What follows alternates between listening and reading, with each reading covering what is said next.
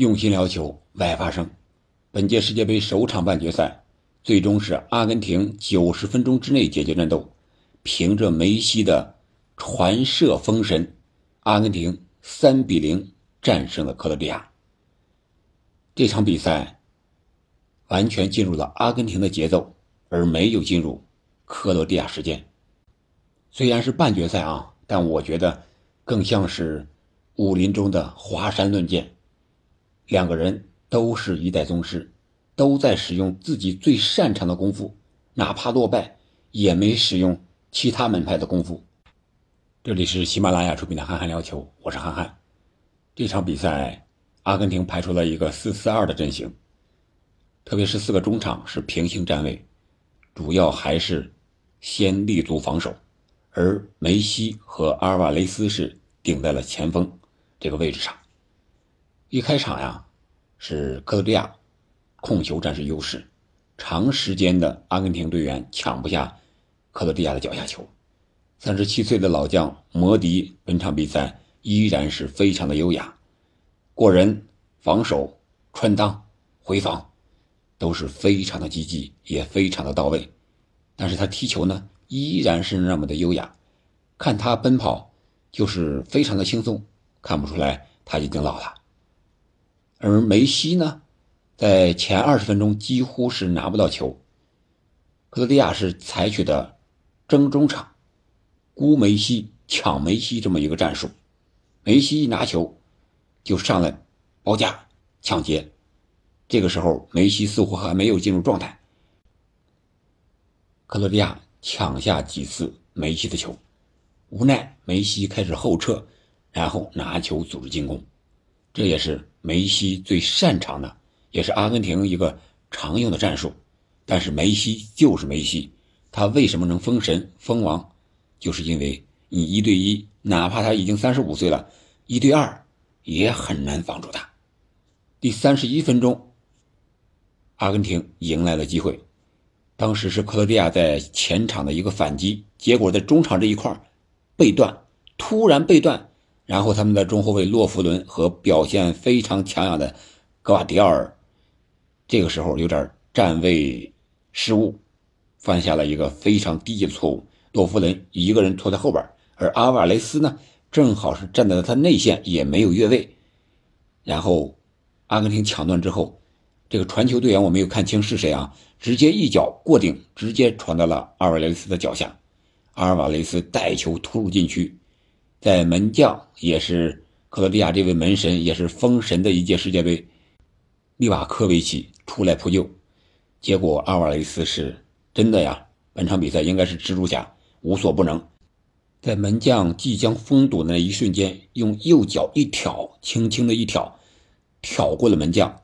你可以说他射门，也可以说他想挑过门将过人。结果，利瓦科维奇直接就把。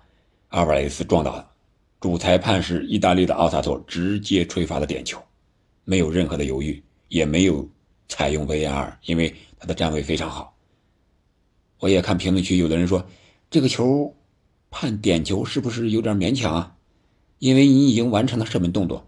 我刚才说了，你可以说他是完成射门，也可以说是他挑球过人，但是我个人感觉他更是挑球过人，因为他。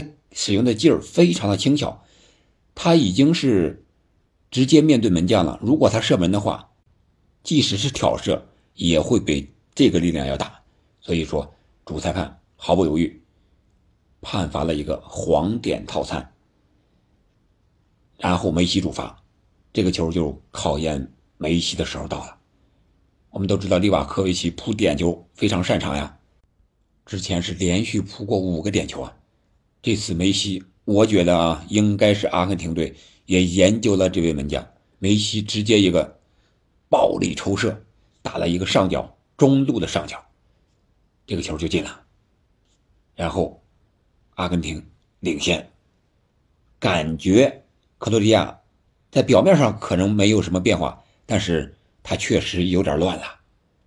第三十八分钟，又是一个反击的机会，这次是克罗地亚。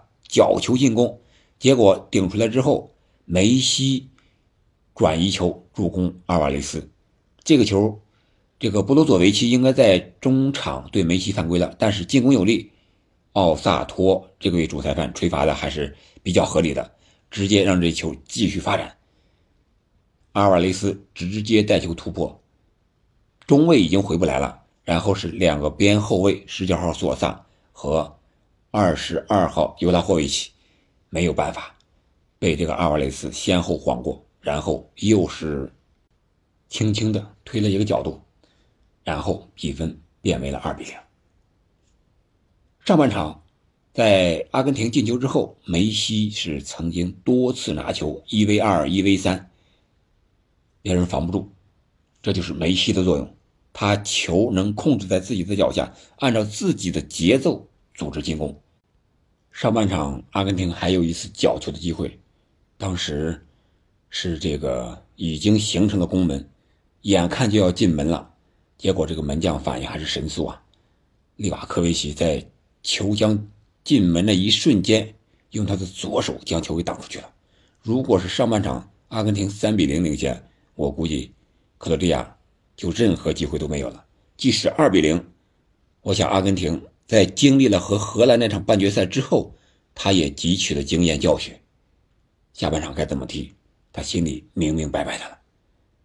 然后下半场一开场，克罗地亚就进行了大面积换人，加强进攻啊，但是进攻效果不佳，没有形成任何有威胁的射门。